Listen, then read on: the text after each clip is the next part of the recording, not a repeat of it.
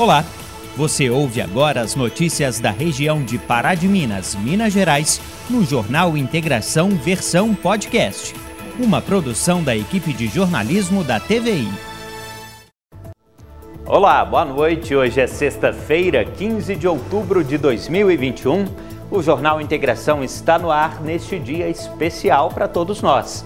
Vamos homenagear aqueles que trabalham duro para formar a sociedade, para entregar à comunidade jovens diferentes, pessoas comprometidas e de bem. Hoje é o dia do professor. Por meio da história da dona Sandra, vamos falar do amor à profissão e com a experiência da Aline Rosa dos desafios de se reinventar em meio à maior crise mundial dos últimos 100 anos. Veja também que as mortes e os casos de Covid seguem em queda em Minas Gerais. Governo do estado anunciou os bons indicadores da pandemia e a redução de restrições nas escolas públicas e privadas. Se você tem criança em casa, fique ligado que neste fim de semana tem o dia D da campanha de multivacinação. Uma caça ao tesouro diferente. Crianças movimentaram a feirinha da agricultura familiar nesta sexta-feira. De uma forma bem divertida, eles aprenderam mais sobre alimentação saudável. E ainda, vamos mostrar como foi o primeiro evento da programação do Cultura no Parque, circuito que pretende valorizar a gastronomia de Pará de Minas, começou no Museu Histórico. Tudo isso e muito mais agora no telejornal mais tradicional do Centro-Oeste Mineiro.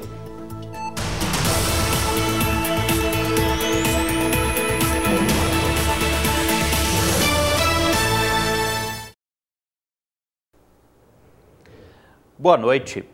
Nesta sexta-feira, a feirinha da agricultura familiar de Pará de Minas teve a presença de visitas ilustres. Um grupo de crianças foi convidado a participar de uma brincadeira bem divertida. A cada descoberta da caça ao tesouro, eles aprenderam ainda mais sobre os alimentos que estão todos os dias nas nossas mesas. A Manuela veio animada hoje para a Feira da Agricultura Familiar. Nas mãos, ela estava com o mapa à procura do tesouro. As pistas ela encontrava em cada barraca. Tá muito legal. É interessante. Você você vai você tem que pensar um pouco antes de responder, né? Porque você não pode só responder responda, porque não dá para voltar atrás depois. E me conta, né? Tá animada aí para achar o tesouro? Sim, eu tô curiosa para descobrir o que, que é. A mãe da criança ajudou na missão. Para Janaína, a brincadeira ajudou a filha a conhecer ainda mais sobre a feirinha. Achei uma iniciativa muito interessante para trazer as crianças para esse ambiente da feira, né? E conhecer mesmo os produtores, ver de onde vem o alimento que ele come em casa e trazer para sair um pouco de casa, né? E é uma brincadeira saudável. É uma brincadeira muito interessante, eles ficam muito curiosos, né? Aguça esse, esse pensamento de onde vem o produto, quem produz, para conhecer mesmo. O Davi também estava todo empolgado na busca pelo tesouro. Hoje me diverti muito nessa caça-tesouro. É a primeira caça-tesouro que eu participo. E adorou, né? Adorei. A brincadeira teve até um capitão para ajudar nas pistas. O João Pedro levou a missão a sério. A minha função é ajudar as pessoas a desvendarem um mistério aqui. Aí eu ajudo elas nas pistas, é, nas adivinhas. Aí a gente vai lá. Tem muita coisa pra gente fazer. A gente é, ajuda uma pessoa no enigma. Aí a gente leva essa resposta para uma barraca e ela e a pessoa da barraca mostra uma letra que a gente tem que ir marcando as letras lá para formar é, Feirinha da Terra. A iniciativa veio da feirante Kátia, que idealizou a brincadeira da caça ao tesouro, uma maneira de homenagear as crianças. É uma ideia para fazer com que os visitantes da feira explorem todas as feiras, vão de uma ponta a outra com, com a ideia deles explorarem também os diferentes produtos que a gente tem, porque a gente tem muito mais do que só as verduras. As verduras aqui são maravilhosas, mas temos queijos, temos artesanato e de uma maneira curiosa para que as pessoas realmente entendam algumas curiosidades dos produtos. A ideia é essa. Para quem encontrou a palavra, uma surpresa. O tesouro estava nessa barraca. As crianças participaram da pescaria e ganhavam várias delícias. Para Emater, o evento colaborou ainda mais para os pequenos também conhecerem a feira. As mães estão é, bem entusiasmadas também. Nós vimos adultos brincando aqui, que não tem criança, mas eles participaram também das brincadeiras.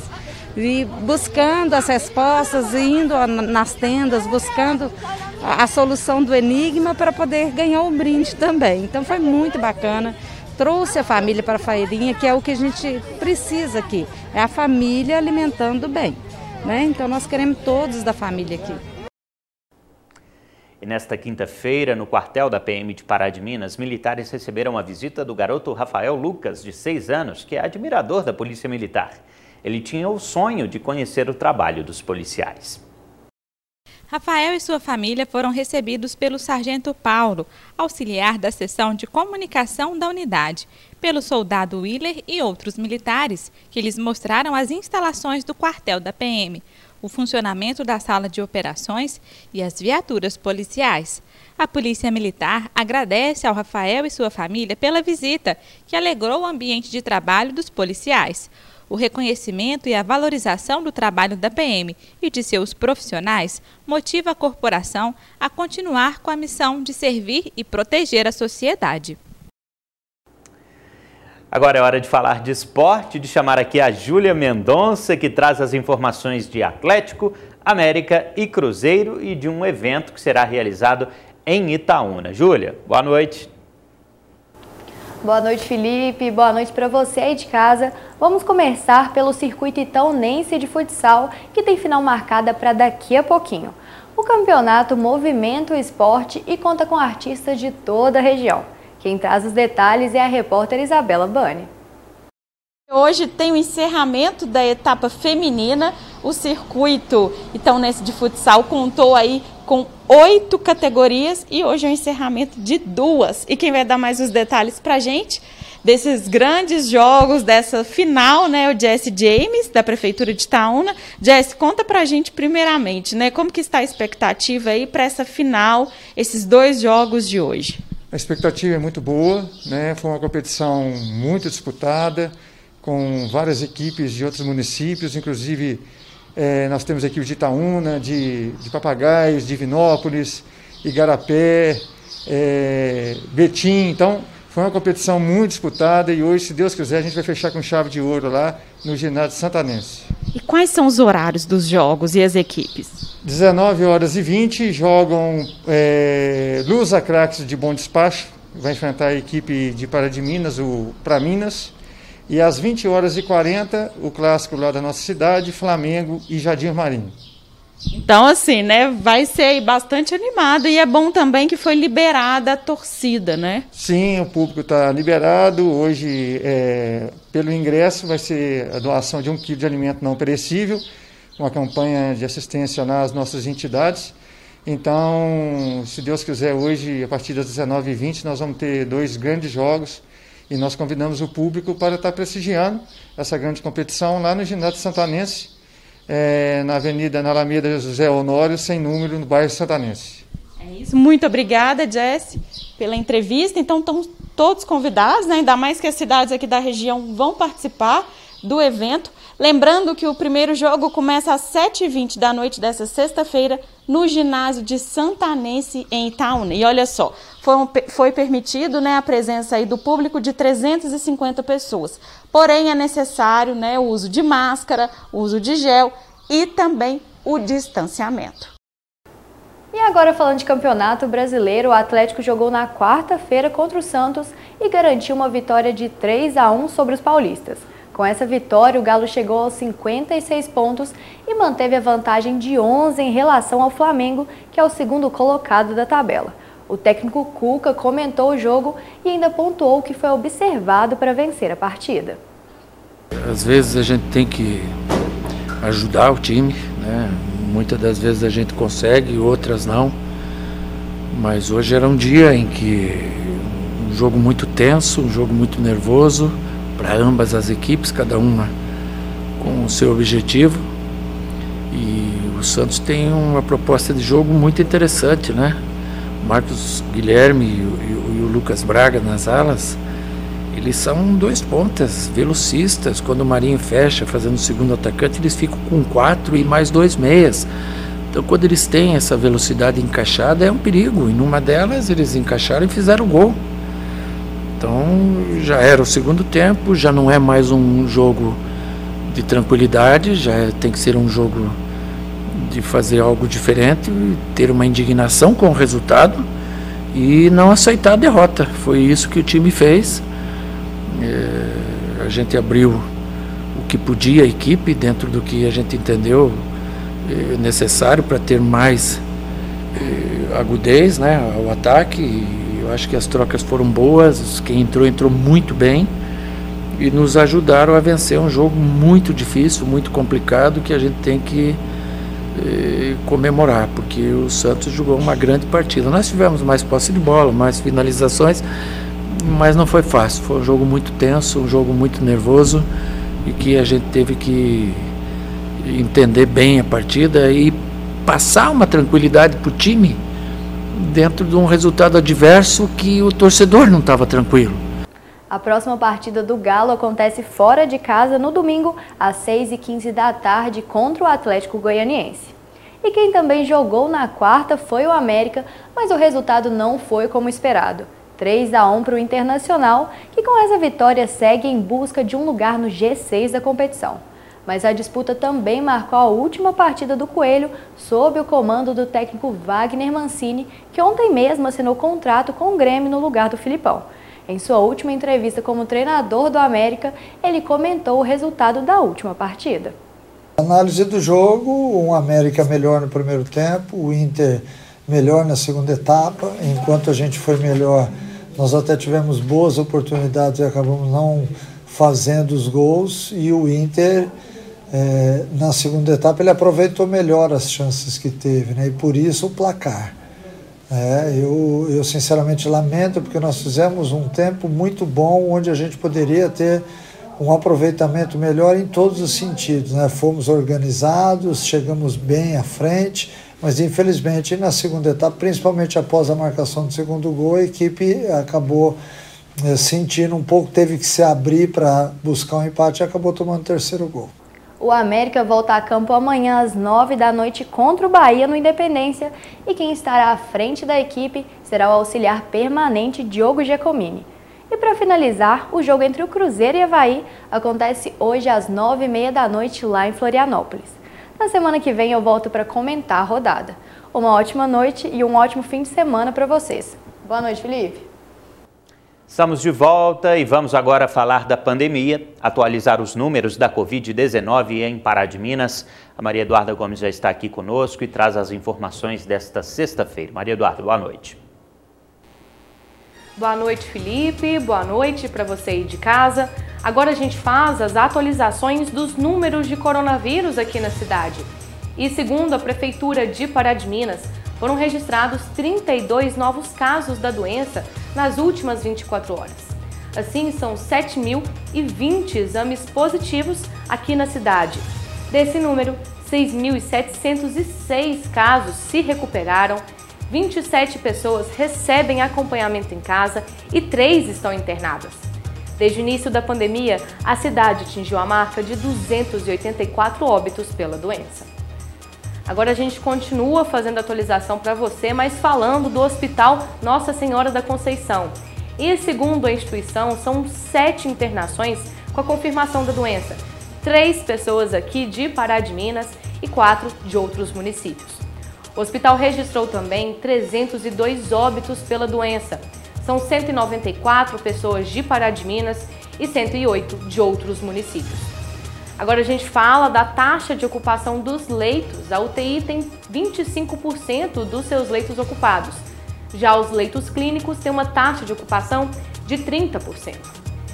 E olha, como você pode observar, né, as mortes e os casos de Covid seguem em queda em Minas Gerais.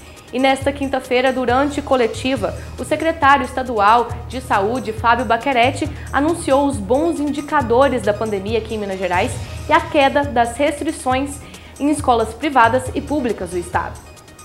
Minas Gerais, mais uma vez, apresenta melhora nos indicadores da pandemia. No último mês, 523 cidades não registraram óbitos causados pela Covid.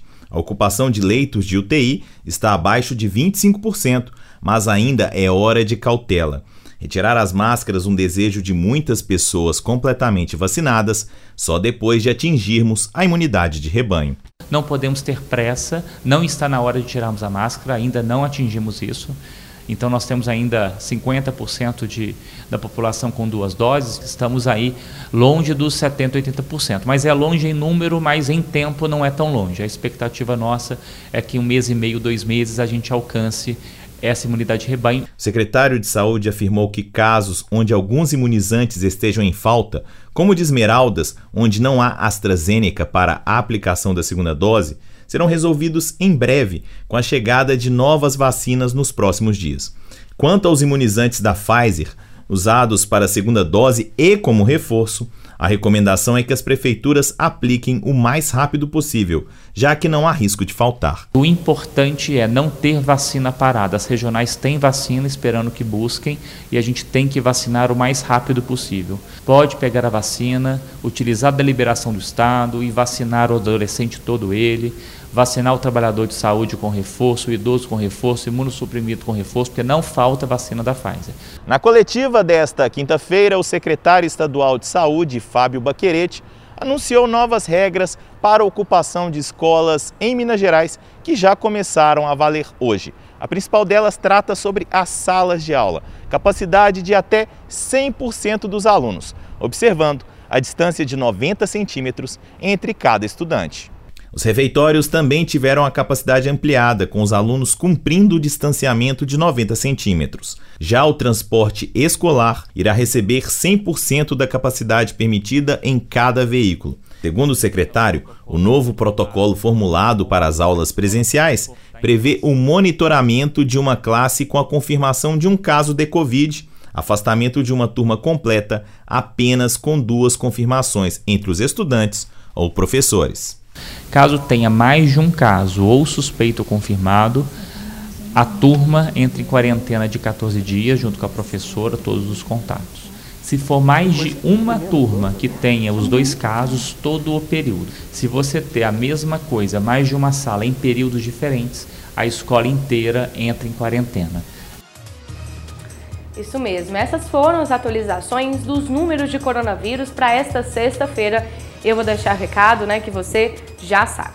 Continue se protegendo e, se possível, fique em casa. Boa noite para você. Boa noite, Felipe. Eduardo, muito obrigado. Boa noite para você e um bom fim de semana. Em Pará de Minas será realizado neste sábado o dia D de multivacinação. A campanha é exclusiva para crianças e adolescentes menores de 15 anos. A repórter Isabela Bani tem os detalhes. Sim, Felipe, olha, nesse sábado é um dia importante porque é hora de atualizar né, o cartão de vacina e tomar as doses aí que faltam. E olha, quem vai dar mais detalhes para a gente desse dia D de multivacinação é a Erika Regina da Silva, né, enfermeira aqui do setor de imunização da Prefeitura de Pará de Minas. Bom, Érica, é, a vacinação vai estar disponível em todas as unidades, quais serão o horário? Bom, é, amanhã, dia 16, no sábado, é o dia D, preconizado pelo Ministério da Saúde, para a realização da campanha de multivacinação. Esta campanha, né, o objetivo dela é atualizar a caderneta de vacinação das crianças e dos adolescentes. Então, nós somos 25 unidades básicas de saúde em nosso município, mais a unidade do AME, que estará funcionando o horário de 8 ao meio-dia não só né, é, atualizar a, a caderneta, nós também vamos fazer a tarefa de atualizar os cartões de vacinas no sistema, né, que muitos cartões não estão atualizados. Então isso gera para nós né, a questão do impacto da cobertura vacinal das crianças e dos adolescentes. E a gente sabe, né, Érica, várias doenças, a principal forma de prevenção é a vacina. Isso, são mais de 18 eh, vacinas né, é, ofertadas em todas as unidades, nós teremos todas elas disponíveis, tá? Tínhamos algumas em falta, mas nós conseguimos a reposição essa semana. Então, assim, estamos ofertando todas as vacinas nessas unidades. Muito obrigada pela entrevista. Então fica aí, né? A, a campanha, o dia D de multivacinação, será realizada em todas as 25 unidades básicas de saúde de Pará de Minas neste sábado, no horário de 8 ao meio-dia. E olha, gente, lembrando que neste sábado não terá a vacinação contra o coronavírus, somente a multivacinação. Voltamos ao estúdio. Este 15 de outubro é especial para todos nós, para mim, para você, enfim, para todo mundo. Hoje é o dia do professor, data para celebrar a vocação daqueles que doam seu tempo à educação e à formação para a vida. Nós conversamos com duas professoras que contaram suas experiências nas salas de aula. A primeira delas é a Sandra, que trabalha no Frei Concórdio e no Manuel Batista. Um chamado divino é assim que Sandra Gomes conta como escolheu e iniciou sua trajetória na educação. Ela é educadora há 25 anos e garante que ser chamada de professora é um presente. Eu acredito que foi guiada mesmo, foi um chamado divino mesmo, e eu me encontrei nessa profissão. Uma das coisas que me deixa muito feliz é eu ser chamada de professora. Eu tenho muito orgulho na minha vida, muito, da família que tenho, mas um dos orgulhos que eu tenho assim maior mesmo é ser professora. Quando o aluno é, encontra comigo e fala assim, ei professora, isso me deixa extremamente feliz e me faz importante, parece que eu sou gigante naquele momento. Ser professora para mim é um chamado de Deus, é um reconhecimento e uma gratidão pela vida. Aquilo para mim foi apaixonante. O meu contato com os alunos, a identificação foi tão assim, tão grande, tão instantânea, tão forte, que eu pensei, é isso que eu quero para minha vida toda. Sandra acabou se encontrando no olhar de seus alunos e ao longo desses anos, como todos os professores, coleciona histórias e momentos marcantes compartilhados com cada estudante. Esse ano teve um momento que eu fui acompanhar minha filha numa consulta médica. Chegando lá, eu sentei, todo mundo de máscara, né? Hoje a gente só já isso é normal na vida da gente. Assim, parece que eu conheço. E deixei passar. Passou uns dois minutinhos, três minutinhos, o médico olhou para mim e falou assim: Eu te conheço. Eu falei assim: Sério? De onde? Eu te conheço. Você foi minha professora. Eu estudei na escola tal, na sala tal e eu me sentava nesse lugar e era assim que eram as aulas. Isso me deixou tão assim feliz porque é, marcou para mim esse momento, porque eu me lembrei, identifiquei na hora, mas também marcou para esse aluno. Então, se eu fui lembrada por ele, significa que algo aconteceu, que algo eu fiz e que algo eu deixei na vida dele, como ele deixou na minha. É porque você é importante, que você deixou alguma coisa, que você construiu algo na vida desses alunos. Ser professor, professora, é ajudar a construir histórias e memórias com o próximo. Esses são os ideais que marcam esta carreira.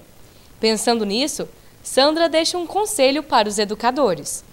Para todos os educadores, o que eu deixo, o conselho que eu deixo, eu com muito tempo já de, de sala de aula e tudo mais, é que abrace a sua causa, que lute pelos seus alunos, que lute pelos seus ideais, que mostre os caminhos corretos, que vibre com a conquista dos seus alunos que faça tudo por amor. Porque a recompensa ela vai, ela vai chegar de uma maneira natural. Isso acontece de natural da gente. Mas quando a gente se entrega aquilo que faz, quando a gente faz por amor, principalmente nesse mundo da educação, nesse universo, que a gente tem que realmente se entregar é, para construir e fazer algo novo na vida dos nossos alunos. E o recado para os estudantes é incontestável: nunca se afaste dos seus valores. Saiba fazer suas escolhas. Porque é, toda escolha que a gente faz, ela gera uma consequência. E o mundo são dois caminhos que ele te oferece. Então escolha o caminho correto, o caminho do bem, o caminho da dignidade, da justiça, porque assim você terá uma vida plena, uma vida de sucesso, uma vida tranquila e principalmente fazendo bem para você e as pessoas que estão ao seu redor. Esta data vem para lembrar o tanto que este profissional é importante e indispensável para a formação de outras profissões. Uma carreira que, neste último ano, enfrentou um dos maiores desafios: ensinar e educar em meio à crise mundial causada pela pandemia. Para muitos, o momento foi uma oportunidade de se reinventar como educador. Aline foi uma dessas professoras que, ao perceber que precisava se aproximar mais dos alunos, decidiu inovar e chegar até eles em forma de histórias, através de vídeos bem elaborados. Comecei pelo WhatsApp, eu mandava no grupo da escola, né, lá do CMEI Gentilzinho, é, a gente mandava para as mães, mas aí muitas, muitas outras pessoas que tinham filho também me pediam, então eu comecei a postar no Instagram. Aí daí do Instagram, as mães me pediam para colocar no YouTube. E eu não tinha um canal no YouTube. Porque no YouTube dava para colocar na televisão, para criança ver, né, e via a professora Aline da televisão. Então para eles isso era importante. Porque o meu objetivo era, era continuar aquele laço. Que a gente começou lá em março e a minha, a minha, meu maior, a minha maior dificuldade era, era como que eu ia conseguir ter esse laço. Então, quando as mães começaram a me pedir é, sobre o canal do YouTube, eu comecei a pesquisar, comecei a entender, fiz um curso de contação de história. Falei assim, não, agora é o momento de criar o canal. Aí eu criei o canal no YouTube para poder alimentar essas histórias, para poder chegar com mais facilidade na, na, na, casa, não só dos meus alunos, mas da escola, né, da rede municipal, da rede estadual, e assim foi. No início, quando começou a pandemia, foi muito difícil para todos os professores que se depararam com um cenário que nunca tinham vivenciado, uma fase de muitos medos e anseios. A gente está em tempos desafiadores, né? É, foi, foi um desafio muito grande. Quando, quando tudo parou, a gente meio que entrou em desespero, todos nós. É, até a gente lidar com tudo isso, aprender, a gente teve que reaprender da aula da forma que, que, que a gente está conseguindo lidar agora. No início foi bem difícil, no início foi assim, meio que desesperador mesmo. Mas quando, quando eu vi que eu podia fazer alguma coisa, eu fiz, tentei fazer. Então eu comecei com as histórias online. Então eu já mandava para os meus alunos. Aí alguns pais dos meus alunos tinham outros filhos, aí foram compartilhando as histórias. Aí daí outras professoras também foram compartilhando as histórias e a gente foi é, daí embasando algumas aulas. Então a gente fazia algumas aulas a partir desse momento. Quando voltou às aulas e começaram as aulas online, a gente já tinha um, é, um ponto de partida. A gente já sabia como que a gente ia lidar com aquilo. Então, assim, foi desafiador, foi, mas a gente está conseguindo. O amor pela profissão foi o diferencial em meio a esta turbulência enfrentada por estes profissionais. Dedicação, aliada à tecnologia, foi uma das formas encontradas para chamar a atenção dos alunos. Eu falo que eu não escolhi a pedagogia, a pedagogia que me escolheu. Porque assim, é um desafio muito grande. Não é só amor que a gente, que a gente é, lidar com a profissão, a gente lidar com desafios e com, com uma, desvaloriza uma desvalorização muito grande, né? Mas a gente consegue. A gente, a gente une nossas forças e pela paixão mesmo da profissão a gente consegue lidar com tudo isso. A vontade de ser professora veio desde quando a Aline ainda era pequena. Ela afirma que os bons professores despertaram nela o gosto para exercer a profissão e ela espera ser tão boa quanto todos que passaram por sua trajetória. Sim, desde pequeno eu sempre quis, quis. Algumas vezes eu pensei em outras coisas, mas eu sempre voltava à profissão. Eu sempre admirava muito os meus professores. Tive bons professores, tanto na educação infantil, o ensino fundamental, meu ensino médio. Tive bons professores também na faculdade. Então, sim, eu tive, tive bons exemplos. Olá, professora Aline tá aqui hoje para contar para vocês um poema da Ruth Rocha. Se chama Pessoas Diferentes. Vamos lá? São duas crianças lindas, mas são muito diferentes. Uma é toda desdentada, a outra é cheia de dentes. Uma anda descabelada, a outra cheia de pentes. Uma delas usa óculos, a outra usa só lente. Uma gosta de gelados, a outra gosta de quentes. Uma tem cabelos longos, a outra corta eles rentes.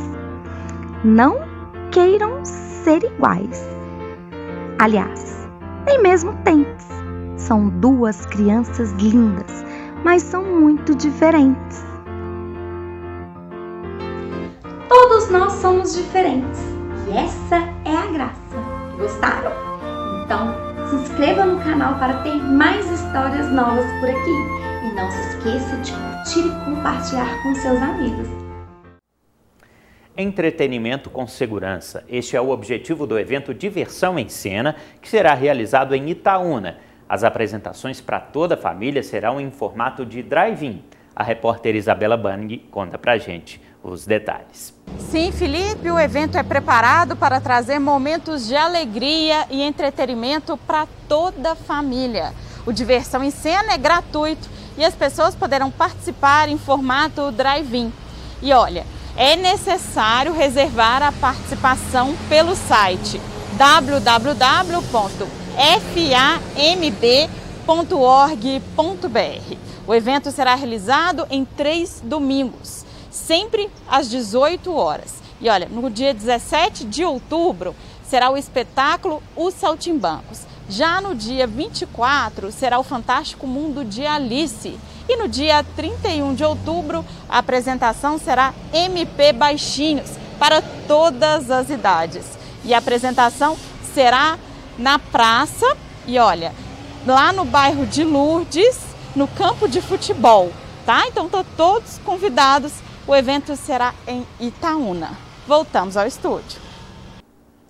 Neste sábado, o supermercado Martins realiza uma oficina de slime voltada para as crianças em comemoração ao Dia delas. Uma oportunidade para curtir uma manhã de sábado diferente. A repórter Ana Laura Machado traz as informações.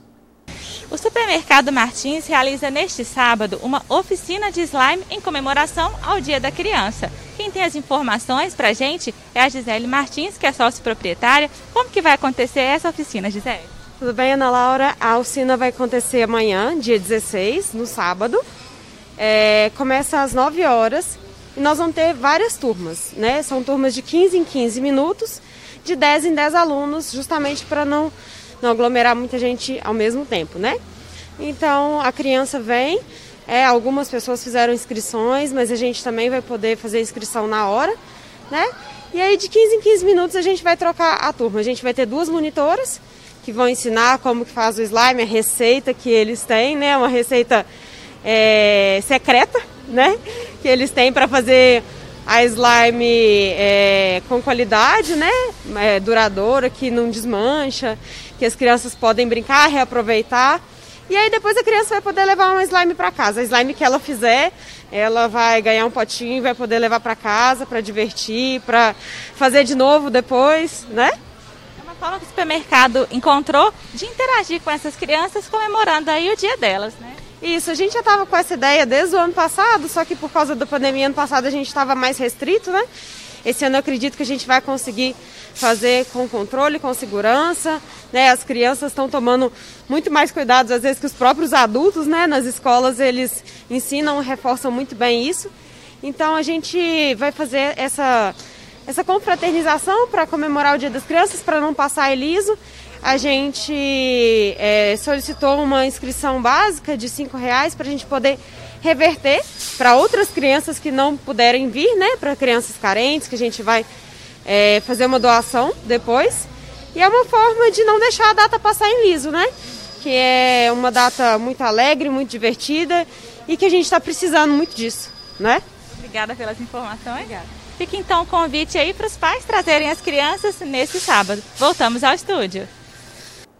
E começou na noite desta quinta-feira a terceira edição do projeto Cultura no Parque, um festival gastronômico que promove uma mistura de arte e sabor para toda a população de Pará de Minas.